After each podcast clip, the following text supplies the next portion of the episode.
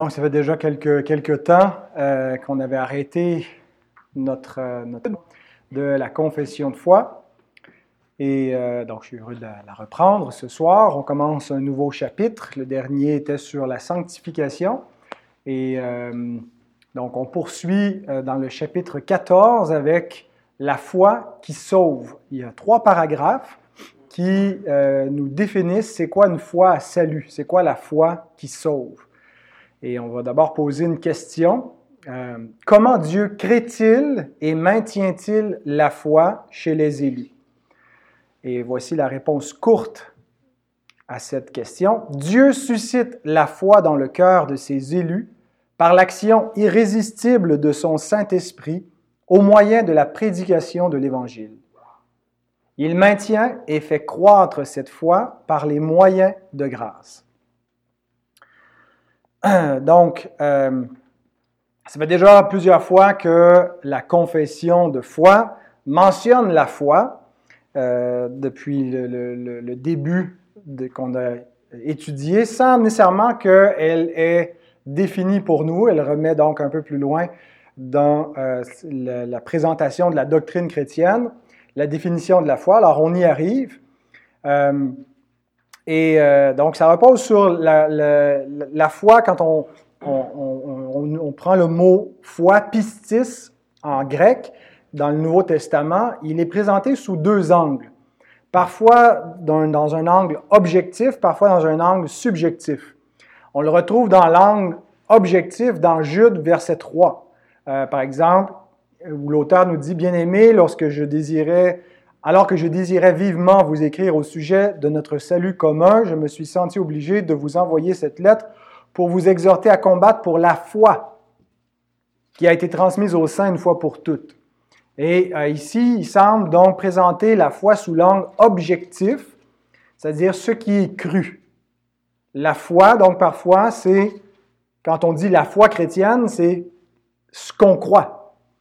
Et ça, c'est le pôle l'angle objectif. Mais parfois aussi, l'Écriture emploie le mot foi euh, dans l'axe euh, subjectif, c'est-à-dire l'acte de croire. On l'a par exemple dans Éphésiens 2.8, ça nous dit que c'est par la grâce qu'on est sauvé par le moyen de la foi. Et ici, la foi n'a pas le même sens que dans Jude verset 3, euh, qui était le contenu de la foi, ce qu'on croit. Ici, c'est plutôt l'acte de foi, l'acte de croire. Alors, ce sont euh, deux éléments qui doivent aller ensemble, euh, qui sont nécessaires pour avoir une foi qui sauve. Si on a euh, la, saine doctrine, mais qu'on n'y croit pas de cœur, qu'on fait seulement y donner une, espèce d'assentiment intellectuel, ben c'est pas la foi. On a la foi chrétienne, mais on n'exerce pas la foi envers cette foi qu'on qu dit avoir. Si on croit, mais que notre foi repose pas sur euh, la vérité de l'Évangile, bien l'acte de croire ne mène pas, n'est pas une, foi à salut. Il y a des gens qui ont la foi, qui croient en Allah, qui croient en eux-mêmes, qui croient dans leur ancêtre décédé, peu importe, qui croient toutes sortes de choses. Tout le monde croit quelque chose, donc dans ce sens-là, tout le monde a une sorte de foi, mais encore faut-il avoir euh, une foi dont le contenu soit vrai. Alors, il faut euh, marier ces deux éléments-là, objectifs, qu'est-ce qu'on croit et est-ce qu'on croit véritablement? Et donc, le, premier paragraphe qu'on va exposer nous présente l'aspect subjectif de la foi. Comment est-ce que quelqu'un se met-il à croire? D'où vient la foi? Et comment est-ce que cette foi est maintenue? Puis on va voir la semaine prochaine, avec l'exposition du deuxième paragraphe, que faut-il croire pour être sauvé? Le pôle objectif. Donc, commençons en lisant le premier paragraphe du chapitre 14. Le don de la foi, par lequel les élus sont rendus capables de croire pour le salut de leur âme, est l'œuvre du Saint de l'Esprit de Christ dans leur cœur. La foi d'ordinaire façonnée par le ministère de la parole s'accroît et s'affermit par ce dernier, de même que par l'administration du baptême et du repas du Seigneur, par la prière et par les autres moyens établis par Dieu. Donc la première chose que je veux souligner, c'est que la foi est un don. Le don de la foi. Le don de la foi, c'est la première euh, phrase, la première euh, assertion que la confession fait quand elle définit la foi. Elle la présente comme un don, quelque chose qui est donné. Paul nous dit dans Philippiens 29 euh, qu'il nous a été fait la grâce de croire en Christ. Euh, implicitement, donc, c'est une grâce de croire, c'est un cadeau, c'est un don. Et ailleurs, il parle euh, de la, du don de la foi dans 1 Corinthiens 12, 9, euh, quand un autre a été donné la foi par le même esprit. Certains le voient ici peut-être comme un, un, don de foi distinct de, de, la simple foi salut, mais une plus grande foi, c'est possible. Mais il reste que euh, la foi demeure un don peu importe euh, son intensité, si elle est une petite foi ou une grande foi, euh, elle est un don de Dieu. L'homme déchu n'a pas la capacité de croire la vérité de lui-même. Et c'est parfois comme ça qu'on concevait, peut-être certains d'entre nous, euh, l'exercice de la foi, que Dieu présente la vérité aux hommes et que donc par notre bouche, nous allons, et comme ambassadeurs de Dieu, nous présentons la vérité et qu'il est dans le pouvoir de ceux qui l'entendent d'exercer ou non la foi. Que ça, revient un peu comme une décision. Ils activent le levier de la foi euh, dans leur intelligence, dans leur volonté, puis ils décident de croire. Mais l'Écriture nous présente au contraire que l'homme déchu, l'homme naturel, n'a pas cette capacité et qu'au contraire, il s'oppose à la vérité de Dieu et qu'il va, il cherche à supprimer la vérité et non pas à la croire. Et que euh, la, foi véritable, la foi qui mène au salut, parce que l'homme va croire, mais il ne croira pas, il va supprimer la vraie foi, puis il va, il va croire une fausse foi. Euh, mais la vraie foi, euh, c'est pas une fleur qui pousse sur le fumier de la dépravation humaine, pour reprendre l'expression de Roger Nicole. Euh, la, fleur de la foi, c'est euh, une, œuvre de Dieu, une œuvre qui vient de la miséricorde et de la grâce de Dieu, et donc qui vient pas du cœur naturel de l'homme. L'homme, par nature, est mort dans son péché, il est incrédule, il est incapable de croire à, à salut, il ne reçoit pas les choses euh, de l'esprit. Pour lui, l'Évangile est une folie. Euh, et donc, pour pouvoir croire cet Évangile-là, il faut que la foi lui soit donnée. Et Jésus le dit assez clairement dans Jean 6, verset 29. Je peux tourner parce que je trouve que c'est un, verset qui est, frappant quand on prend le temps de l'examiner. Jean 6, 29, qui vient soutenir un peu tout le but de ce premier enseignement que je veux apporter sur le chapitre 14 qui est de répondre à la question comment Dieu crée la foi, euh, mais surtout pour souligner que c'est Dieu qui crée la foi. Euh, que c'est la foi qu'on a vient de Dieu, elle vient pas de nous-mêmes. Euh, et donc Jésus dit dans Jean 6, 29, l'œuvre de Dieu, c'est que vous croyez en celui qui l'a envoyé.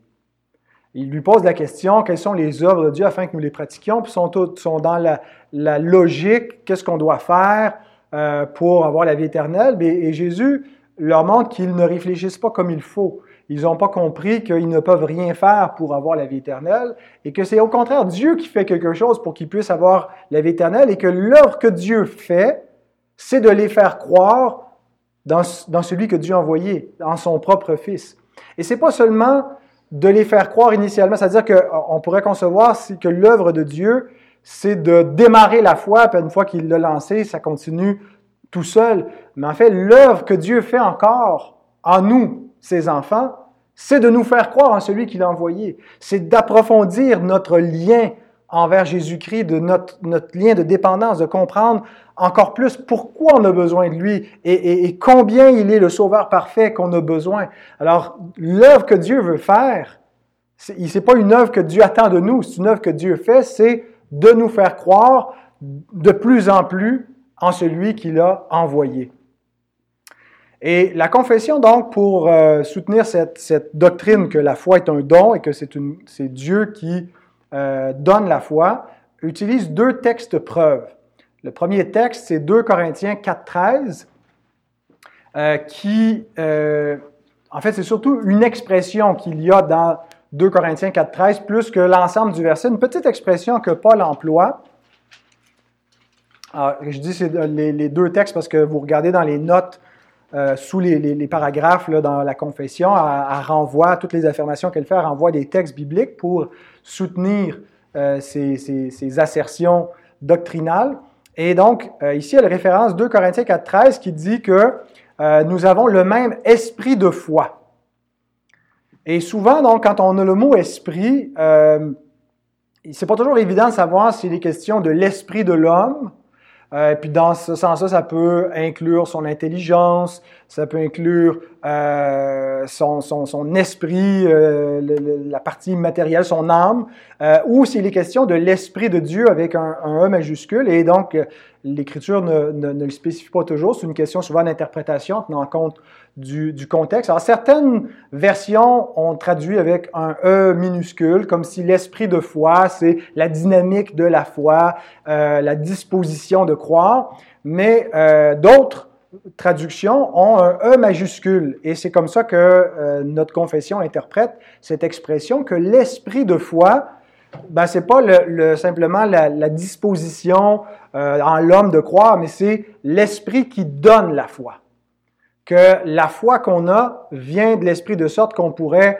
euh, renverser autant, on peut dire l'esprit de foi, mais on peut dire aussi la foi de l'esprit dans le sens la foi qui vient de l'esprit. Euh, donc ça, c'est le premier texte, mais un autre texte, vous pouvez tourner un peu plus loin, c'est Éphésiens 2.8, qui, euh, celui-ci, on pourrait contester en disant, ben, est-ce que vraiment esprit veut dire le Saint-Esprit? Moi, je le crois, je pense que les les rédacteurs de la 1689, c'est pas un livre inspiré, mais je pense qu'ils étaient des, théologiens sérieux. Euh, et puis, euh, ce texte qui est, employé, à mon avis, euh, c'est la bonne exégèse de voir que c'est le Saint-Esprit. Mais de toute façon, Éphésiens 2.8 le dit expressément.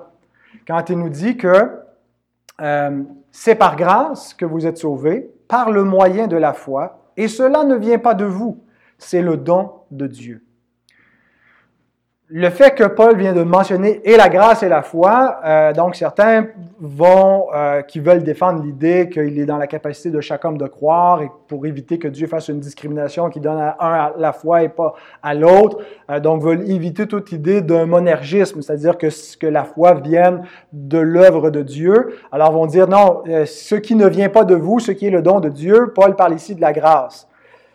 Mais Paul n'a pas besoin de dire que la grâce est le don de Dieu, ça va de soi. C'est évident que la grâce n'est pas de nous, c'est une grâce. Quel est le don de Dieu? Euh, ailleurs, il dit que, euh, si, la, que si la grâce n'est pas une grâce, euh, que, si, elle, ne, procède pas d'un principe de gratuité qui est donné, ben c'est plus une grâce, c'est une œuvre. Si elle consiste à nous donner quelque chose qui est dû, dans Romains 4.4, Romains 11.6, euh, donc, ça serait redondant que Paul dise la, grâce vient pas de vous, c'est le don de Dieu. Euh, et, en fait, je pense que ce que Paul veut plutôt mettre euh, en évidence, c'est que non seulement la grâce, bien entendu, c'est un, don de Dieu, mais le moyen par lequel nous pouvons approprier, recevoir la grâce, est un don de Dieu. et donc, l'intention de Paul dans ce passage-là, c'est qu'on comprenne que la foi n'est pas de nous elle est un don de Dieu. Alors, il est faux de dire que dans le salut, Dieu fournit la grâce et l'homme fournit la foi. La vérité, c'est que Dieu fournit et la grâce et la foi pour recevoir la grâce. Le fait que c'est nous qui exerçons la grâce, tend à nous, euh, pardon, la, la, foi, tend à nous faire croire que parce que c'est nous qui exerçons la foi, ben c'est nous qui l'avons générée. Mais c'est faux. Euh, le, le, je veux dire, le fait qu'on respire soi-même ne veut pas dire qu'on s'est auto-généré. Le fait qu'on vit, euh, qu'on exerce euh, la vie, ne fait pas qu'on s'est donné l'existence. quelque chose peut être exercé par nous puis avoir été reçu. Et donc, je pense que l'enseignement de l'Écriture, c'est que euh, c'est pas Dieu qui exerce la foi à notre place, c'est nous qui exerçons la foi. Et c'est pour ça que c'est très subjectif et qu'on sent que notre volonté, notre intelligence, notre être y est impliqué. Mais si on a une foi qui donne la vie éternelle, une foi qui sauve, pour reprendre l'expression de la confession, ben c'est qu'elle nous a été donnée par le Saint-Esprit, euh, par l'œuvre intérieure qui euh, a régénéré nos cœurs et nous permet de croire. Alors voilà pour le, premier aspect de cette doctrine-là. Euh, la foi est un don qui, vient de Dieu. C'est l'œuvre de Dieu de nous faire croire en celui qui l'a envoyé. Euh, mais maintenant, comment est-ce que Dieu nous achemine ce don? Comment il arrive? Le fait qu'on dise que c'est Dieu qui le fait, que c'est par son Saint-Esprit, ne veut pas, dire que euh, ça va se créer automatiquement, sans qu'il y ait rien d'autre qui arrive, et puis comme ça, subitement, on s'est mis à être régénéré, puis à croire. il y a toujours une circonstance, c'est des moyens que Dieu utilise pour créer la foi dans, dans, le cœur de ses élus. Et le moyen que l'Esprit utilise pour, en fait, la, confession va nous parler de, des moyens pour initier la foi, mais aussi des moyens pour euh, la maintenir, la faire croître. Mais le moyen pour initier la foi, c'est le ministère de la parole de Dieu. Et puis, euh, j'ai pas mis la bonne référence, j'avais mis euh, 1 Pierre 1, 21, mais c'est plutôt 1 Corinthiens 1, 21 qui nous dit que Dieu a choisi de sauver les croyants par la folie de la prédication. C'est par la prédication que Dieu sauve euh, le fait d'entendre une prédication ne sauve pas, mais c'est le moyen que Dieu va utiliser pour créer la foi dans le cœur. Bien sûr, on peut juste lire une parole, la parole de Dieu, mais c'est en particulier lorsque la parole est prêchée, lorsque la parole est proclamée par un agent humain qui va exposer, qui va inviter, qui, va être la, voix de Dieu parmi les hommes, que l'Esprit, au travers de la parole prêchée, va convaincre les hommes de, de, de, péché, va les convaincre de la vérité, va les conduire à la foi en Christ en, en, leur faisant comprendre l'Évangile. Euh, le texte qui le dit peut-être le plus clairement, c'est Romains 10, 14 euh, et 17. Paul euh, parle ici donc de, la nécessité pour qu'il y ait des gens qui croient que la parole soit prêchée. Euh, c'est pas suffisant juste de, distribuer la parole, il faut aussi prêcher la parole. Comment donc invoqueront-ils celui en qui ils n'ont pas cru? Et comment croiront-ils en celui dont ils n'ont pas entendu parler? Et comment en entendront-ils parler s'il n'y a personne qui prêche? Et là, bon, il continue, mais je vais lire euh, surtout le verset 17. Ainsi, la foi vient de ce qu'on entend, et ce qu'on entend vient de la parole de Christ. Donc, la foi vient par l'audition de la parole de Christ, de l'Évangile, en entendant l'Évangile. C'est pas que exclusivement il faut avoir entendu l'Évangile prêché. Comme je le dis, on peut lire un livre, lire un traité, euh, lire la Bible directement, puis euh, être euh, régénéré par l'Esprit. mais il utilise toujours la parole vivante de Dieu pour nous régénérer. Si on n'a pas un contact avec la parole, avec qu'elle nous soit prêchée, qu'elle nous soit lue, qu'on la lise soi-même. On ne peut pas être régénéré. C'est le moyen qui, par lequel Dieu régénère.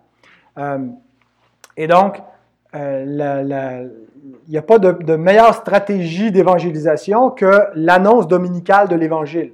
Et je dis dominical parce que c'est pas juste d'aller prêcher dans les rues. Je pense que d'établir des églises dans le monde où l'Évangile est prêché, euh, parce que l'Évangile ne doit pas juste être prêché aux non-croyants. C'est souvent l'erreur qu'on fait. On pense que les croyants ont compris l'Évangile, puis c'est fini, on peut leur enseigner le reste de la doctrine. Mais en réalité, on prêche l'Évangile à des croyants aussi. Parce que l'Évangile, euh, on peut comprendre, on le comprend initialement, mais euh, on n'a pas tout compris d'un coup. Puis, en fait, c'est ça le cœur de, de, de toute la Bible. Alors, plus on va comprendre la Bible, mieux on va comprendre l'Évangile, ou vice-versa, plus on comprend l'Évangile, mieux on comprend la Bible. Euh, et, si pour nous, c'est juste euh, un peu l'abécédaire de la foi, euh, et, qu'on veut passer après ça à, la prochaine étape, ce qui est après l'Évangile, bien, on n'a pas compris la, grandeur, la profondeur du message de l'Évangile, parce qu'en fait, c'est beaucoup plus que simplement réciter et apprendre par cœur Jean 3,16. L'Évangile va plus loin, dans, dans, dans, ce qu'il y a à nous faire comprendre, à nous faire saisir.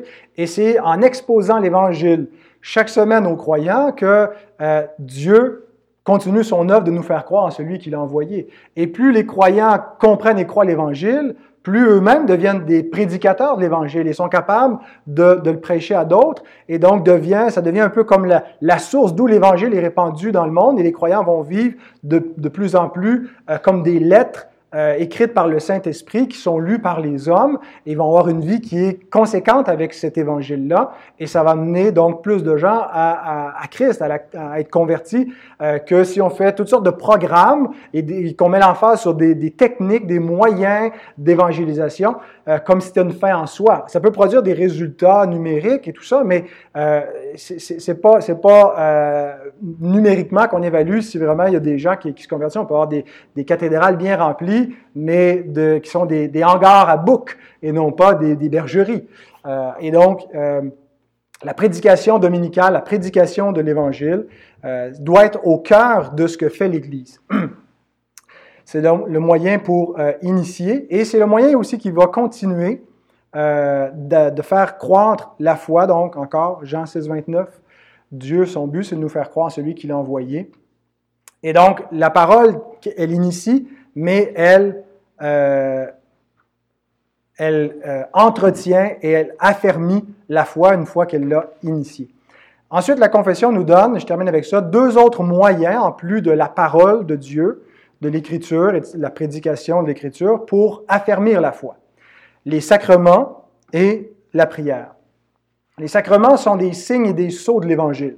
Dieu euh, nous a donné deux signes visibles qui euh, nous montrent de manière visuelle l'Évangile et pas juste nous, nous font une démonstration euh, à laquelle on assiste, mais dans laquelle on participe pour vraiment s'associer à Christ de manière intime par ces éléments-là qui nous mettent en communion avec le Christ. Et donc, les sacrements nourrissent la foi. Ils ne sont pas là pour initier la foi. Et ça, on a une, divergence très profonde avec l'approche sacramentelle qu'on retrouve euh, dans le catholicisme romain, mais aussi chez, euh, certains protestants, des luthériens, euh, qui voient, par exemple, le baptême comme un moyen pour initier la foi. Nous ne croyons pas que le baptême initie la foi, on croit que le baptême est pour les croyants. C'est la parole qui initie la foi, et donc les, sacrements sans la foi sont inutiles. Ils sont efficaces dans la mesure où les gens sont croyants, puis c'est pas par les sacrements qu'on devient des croyants, c'est par en entendant la parole du Christ. Mais euh, donc une fois qu'on on est un croyant, ces moyens nous sont donnés pour nourrir, euh, affermir, purifier notre foi et sont efficaces pour ceux qui ont la foi. Alors le baptême euh, qui nous représente l'Évangile par l'union avec Christ, l'union en sa mort et en sa résurrection. Euh, quand euh, on se fait baptiser soi-même comme croyant, c'est une grâce, hein, on est scellé, c'est un, un, sceau où on est c'est pas un témoignage qu'on fait premièrement pour les hommes, c'est plutôt quelque chose que Dieu nous donne, une grâce pour nous unir au Christ dans un rite sacramentel. Un peu comme quand on se marie, on fait quelque chose quand on se marie. Ben là, c'est comme se marier avec le Christ par le baptême. Alors, ça veut dire quelque chose, c'est pas juste symbolique. Il y a, vraiment un rituel qui vient euh, sceller quelque chose euh, et, qui, est valide dans la mesure où donc il y a la foi. Et euh, donc, le baptême, bien sûr, on le fait qu'une seule fois. Mais quand on assiste à des baptêmes, Qu'est-ce qu'on fait? On se remémore notre propre baptême. On, revoit encore ce rituel qui montre on est plongé dans la mort et ressuscité avec Christ. Ce sont des, ordonnances que le Seigneur a données pour nourrir la foi, pour nous rappeler euh, notre, union avec Jésus. Et quand on prend la Sainte, donc qui lui qui est une ordonnance qu'on fait sur une base beaucoup plus régulière, euh, qui est une communion avec Christ, qui exige de marcher dans l'obéissance, euh, les, exigences qu'on retrouve dans 1 Corinthiens 11 pour avoir droit à la table du Seigneur, nous forcent euh, à marcher en soumission. Puis une foi soumise, une foi obéissante, c'est une foi qui produit l'assurance. Donc la foi va croître en prenant les ordonnances régulièrement, en, en, en s'examinant régulièrement devant le Seigneur et en recevant Christ au travers de la table. Et finalement, en plus des sacrements pour euh, maintenir notre foi, ben le moyen efficace qui nous est donné, c'est la prière. Euh, il nous est dit dans la parole que la prière euh, du juste, elle est efficace. Et on a un modèle de prière qui est très, très, très courte dans Luc 18, 5, la prière des disciples qui nous est rapportée pour qu'on l'imite, qui demande à Jésus, non, c'est pas Luc 18, 5, bon, je n'ai pas des bonnes références, mais c'est quoi? 17.5, donc augmente-nous la foi. Donc, euh, une prière qu'on doit faire, euh, la parole nous dit que Jésus, il est l'auteur de la foi et c'est celui aussi qui l'amène à la perfection. C'est lui qui a instigé la foi et c'est lui qui la dirige, c'est lui qui la conduit. Alors, est-ce qu'il y a une autre personne qui est mieux placée que lui à qui on peut demander de nous augmenter notre foi, de purifier notre foi, d'affermir notre foi, de, la, voilà, de la faire croître euh, pour sa gloire, de nous aider à croire de mieux en mieux, de plus en plus en lui. Alors, qu'est-ce qu'on doit faire? Ben, prendre ce moyen simplement et continuellement pour garder notre foi en lui.